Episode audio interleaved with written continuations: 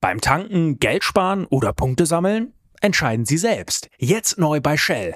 Als Club Smart Mitglied können Sie exklusiv auswählen, ob Sie 2 Cent pro Liter sparen oder 2 Shell Club Smart Punkte pro Liter sammeln möchten. Gilt nur bei Tankungen von Shell Fuel Safe Kraftstoffen, Benzin und Diesel an allen teilnehmenden Shell Stationen in Deutschland. Ganz einfach die Shell App laden und registrieren. Die Standardeinstellung ist Punkte sammeln, die Wahleinstellung ist der Rabatt. Tankkartenkunden erhalten immer Punkte. Mehr Informationen auf shell.de slash Rabatte minus erhalten. Das Bild News Update. Es ist Dienstag, der 12. Dezember und das sind die Bild meldungen Schulschlägerei, 49 Verletzte. Innenministerin im Umfragekeller, Faeser unbeliebter als AfD und Linken-Chefs. 19-Jährige bei Schützenhausparty ermordet, neun Jahre Haft für Killer-Torwart. Schulschlägerei, 49 Verletzte. Zahlreiche Verletzte, eine gebrochene Hand und Faustschläge auf Polizisten. Am Montagvormittag ist ein Streit unter Schülern an einer Oberschule im Berliner Bezirk Neukölln eskaliert. Wie die Polizei mitteilte, gerieten zunächst drei Jugendliche im Alter von 14 und 15 mit zwei anderen Schülern, ebenfalls 14 und 15, an der Schule im Efeuweg in Streit. Dabei soll der jüngere des Duos die größere Gruppe mit Pfefferspray attackiert haben.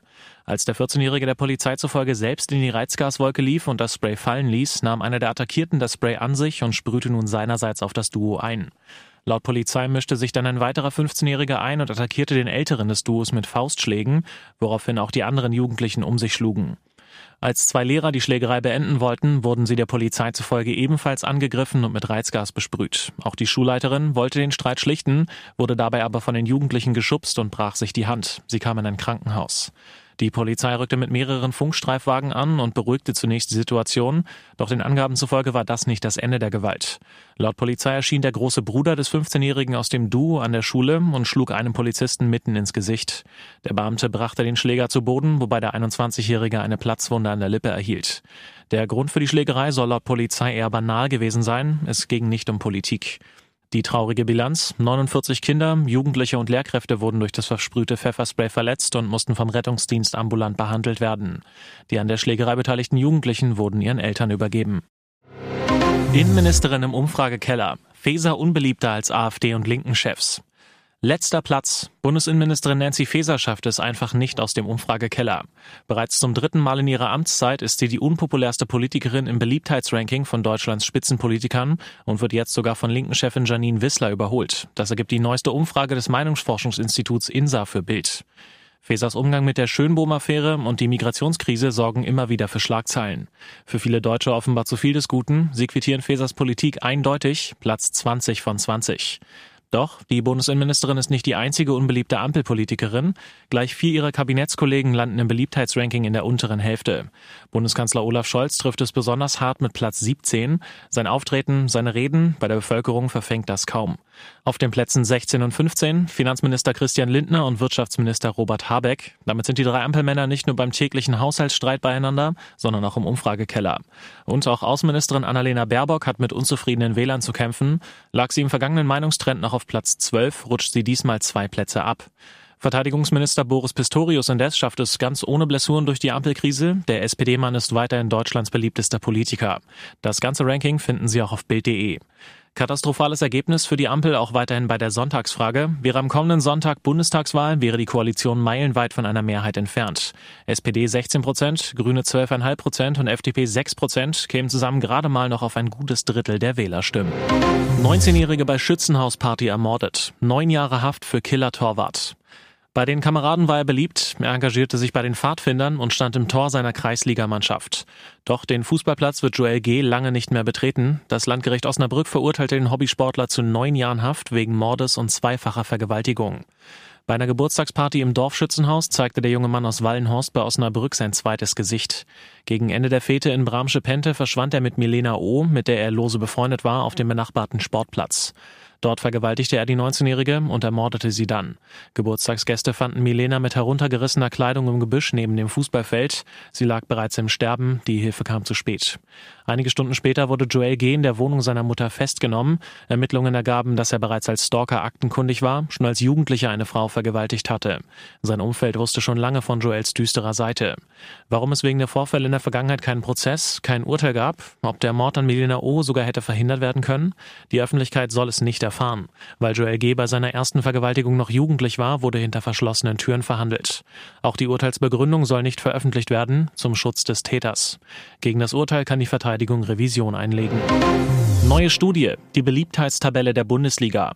Die Tabelle lügt nicht. Diesen Satz hören Fans, Experten oder Moderatoren von Spielern oder Verantwortlichen immer mal wieder nach Fußballspielen. Sie beziehen sich dann auf die sportlichen Ergebnisse, die sie in dieser Saison erzielen konnten oder eben auch nicht. Jetzt gibt es ein anderes Ranking, bei dem die Vereine punkten konnten.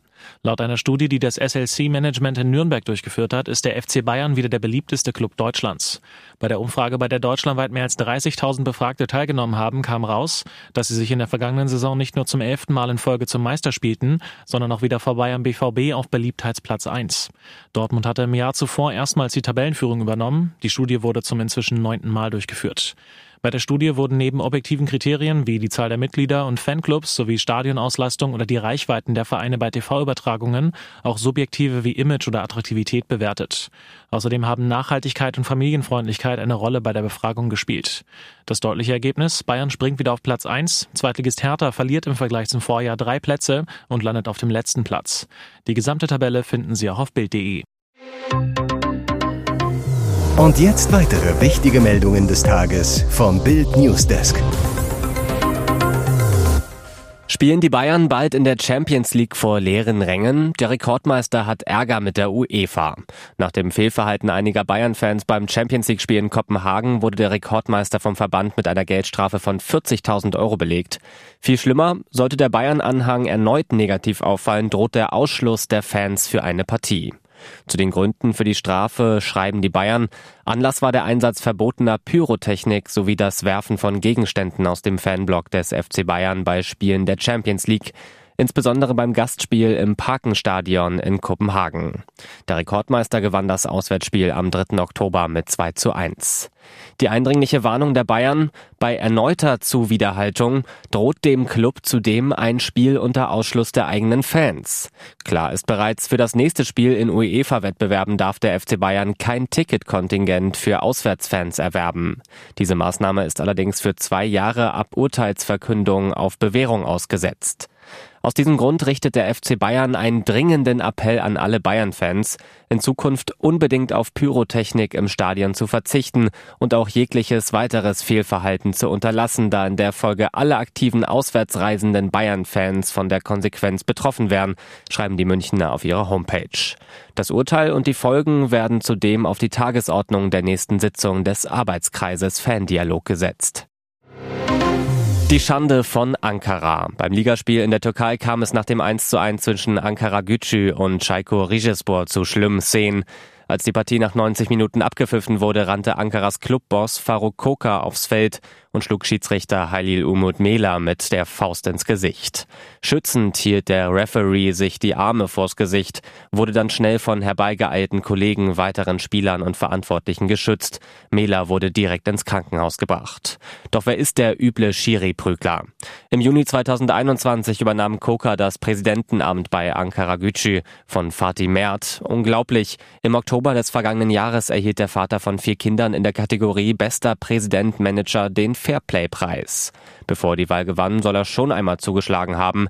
In seinem ersten Jahr als Präsident habe er auf den damaligen Trainer Ankara Gücüs eingeschlagen. Hikmet Karaman kam im Februar 2021 und wurde im Juni des gleichen Jahres wieder entlassen, kurz nachdem Koka Präsident wurde. Ihr hört das Bild News Update mit weiteren Meldungen des Tages.